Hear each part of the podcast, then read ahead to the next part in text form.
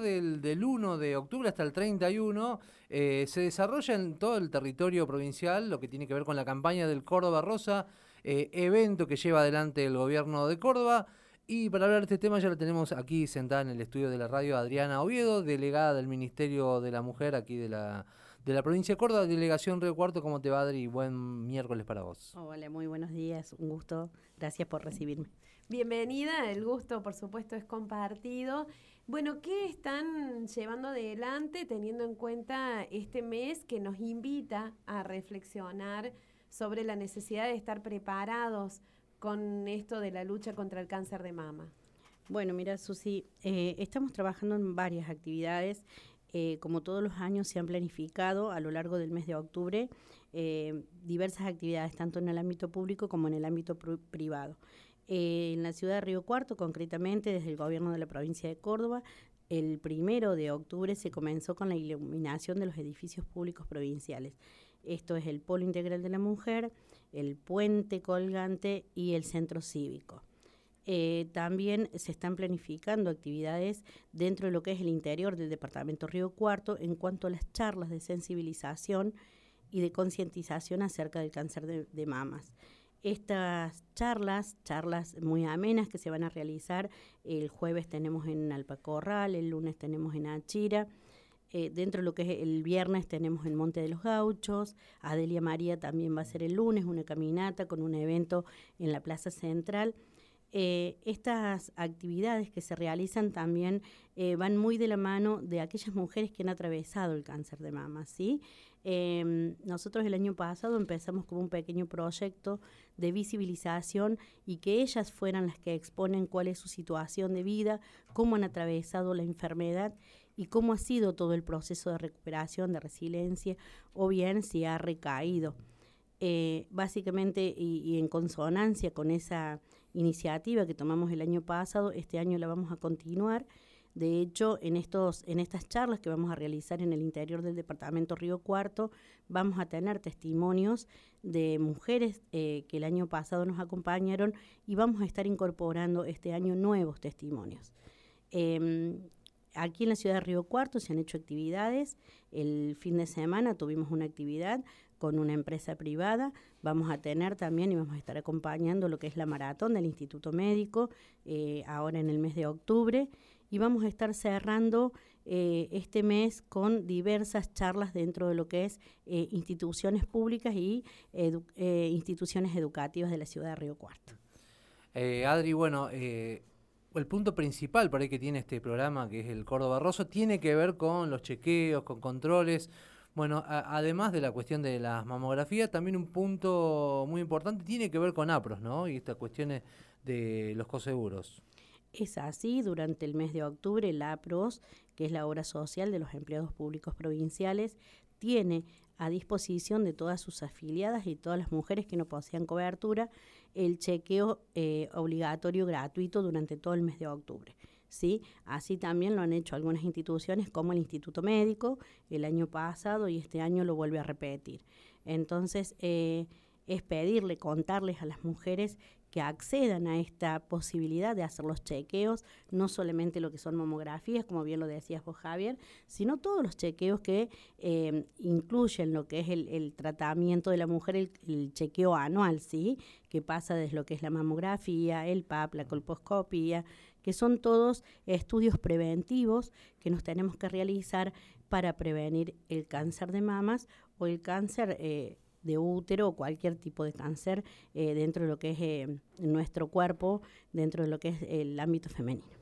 Y comprender esto, ¿no? Que sin el cuerpo, digamos, no vamos a ningún lado y que es muy importante a veces con acciones que sí, que a todos nos incomodan porque tenemos que hacernos el tiempo para ir, para mm, sacar el turno, lo que fuera, pero que después tienen un gran rédito que es prevenir todas estas situaciones o sobre todo tomarlas a tiempo. En esto de salir a mm, charlar con la gente y de aprovechar el testimonio de quien lo ha atravesado, lo está atravesando. ¿Qué percibís vos en las mujeres? ¿Que hay información que todavía falta por hacer? Mira, yo creo que todavía falta mucha información, falta por hacer esto de la visibilización de las mujeres que están atravesando o han atravesado el cáncer. Em, la verdad que estos testimonios son muy productivos.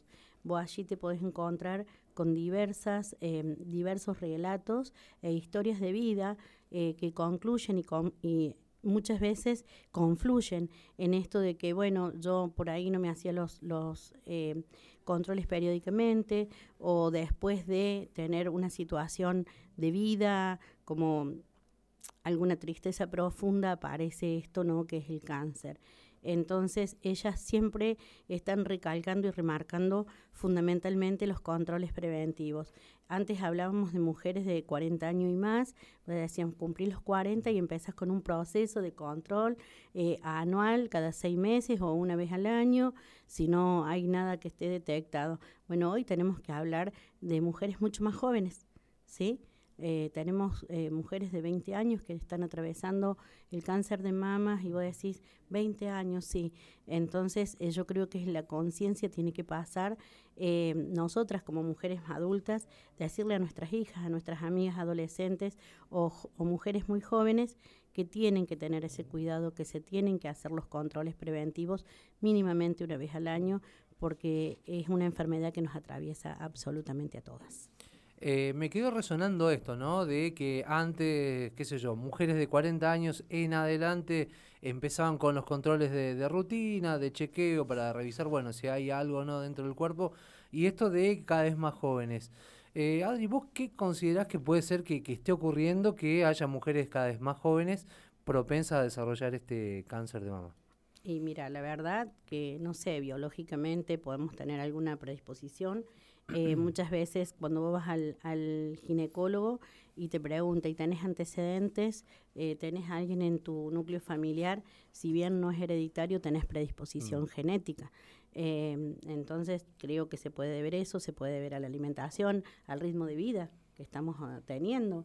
Eh, nosotros hemos cambiado mm. tanto nuestro ritmo de vida, nos ocupamos tanto de nuestra quehacer cotidiano y nos ocupamos tan poco de nuestro cuerpo, de, nosotras. Entonces, eh, la verdad que las causas deberían ser mm. científicas, ¿no? Eh, pero bueno, eh, es una realidad palpable. El cáncer nos atraviesa a todas, atraviesa a nuestras jóvenes mm. también. Entonces creo que, es eso, concientizar, hablar del tema. Ya no es un tema tabú, mm. el cáncer. Sí, por suerte. Por suerte. Entonces creo que es eso, hablarlo, charlarlo, cuidarnos, protegernos, palparnos. Eh, hoy todas las mujeres eh, tenemos a disposición a través de redes sociales muchísimos eh, mecanismos para poder aprender a detectarnos en nuestro cuerpo, a tocarnos, a palparnos nuestros senos. y bueno, eso lo, lo, tenemos que aplicar, lo tenemos que aplicar a diario o semanalmente. Eso también es una manera de prevenir y de cuidar nuestro cuerpo, que en fin, en definitiva, es eh, donde habita nuestro ser. Claro. Y bueno, y mm, cualquier cosa que detectemos urgente, mm. ir a la consulta médica, no dejarnos estar. ¿Cómo tienen que hacer las mujeres que quieran acceder a este beneficio de APROS o en el caso del Instituto Médico? ¿Qué tienen que hacer? En realidad eh, tienen que ir, lo tienen a disposición también en todos los hospitales eh, públicos provinciales, tienen que ir, solicitar un turno para poder realizarse el chequeo anual. Ah, nada más que eso. Nada más que eso. Bien, perfecto. Eh, Adri, bueno, me quedé pensando en esto, ¿no? Sobre todo en, la gente, en las mujeres más jóvenes. lo que debe implicar también, ¿no? En esta cosa de empezar a hacerse los controles. Eh, ¿Cuál es la importancia de hacer una mamografía?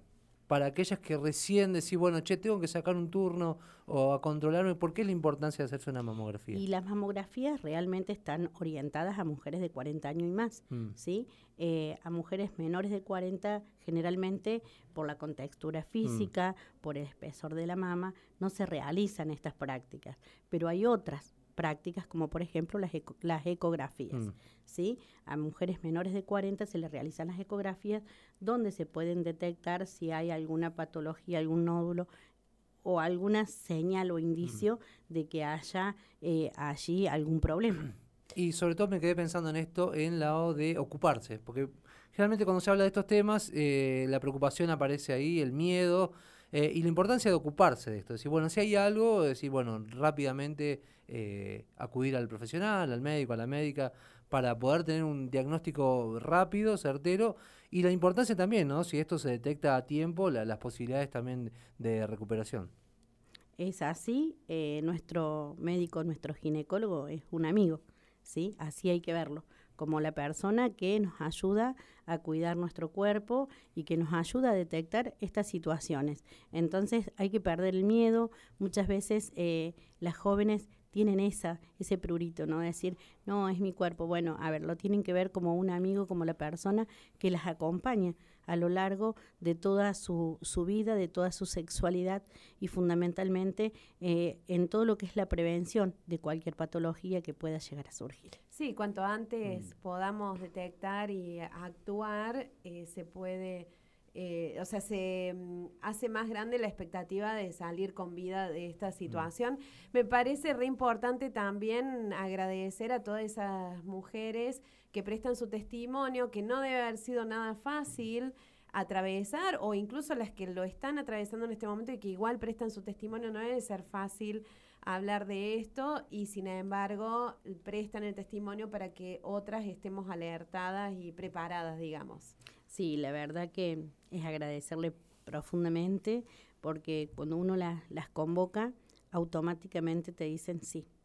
Eh, y ahí podés ver todo su, su, dolor, todo el proceso, y muchas veces eh, para ella significa revivir situaciones que no son tan fáciles. Claro. ¿sí? Entonces yo creo que eso es doblemente valedero, es doblemente eh, agradecido decirles gracias por compartir con nosotras toda su trayectoria, su historia, por enseñarnos a cómo se han atravesado su, su enfermedad y cómo también han salido adelante. Yo sé que no se utiliza mucho la palabra, pero yo digo que son grandes guerreras y resilientes de la vida y resilientes del cáncer, así que agradecerles siempre, siempre eh, la oportunidad que nos, brindan eh, para enseñarnos y para incentivarnos a que nosotras nos cuidemos un poco más. Sí, es para destacar el corto que se hizo, se realizó el año pasado, ¿no? Con mujeres eh, aquí de la ciudad de Río Cuarto, contando cada una de ellas su, experiencia de cómo han atravesado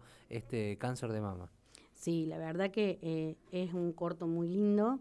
Nosotros ya lo hemos dejado fijo como un corto eh, que es la presentación del Córdoba Rosa aquí en la ciudad. Se hizo con mujeres de la ciudad, con mujeres de todos los ámbitos, ¿no? todas con historias muy diversas, pero a la vez con historias muy parecidas. Entonces, eh, eso creo que es eh, el inicio de este gran, de este gran proyecto y de esta gran em, avanzada que tenemos para visibilizar el cáncer de mamas. Adriana Oviedo, eh, realmente es un gustazo que hayas venido a visitarnos. ¿Qué mensaje dejarías en este mes que es para la reflexión y para que todos nos detengamos un ratito, sobre todo las mujeres, pero todos en general, a pensar en esta enfermedad, no tenerle miedo y prepararnos y tratar de evitarla. Mira, el mensaje que, les dejaría, no solamente, como dijiste, a las mujeres, porque también hay hombres que atraviesan la enfermedad, em, es decirle que se cuiden, que cuiden su cuerpo, eh, que le presten atención, que amen su cuerpo, que es lo que contiene su espíritu, em, es lo que a los que somos creyentes, lo que Dios nos ha, nos ha prestado ¿sí? Para atravesar eh, este corto tiempo que estamos en, en, este, en esta tierra.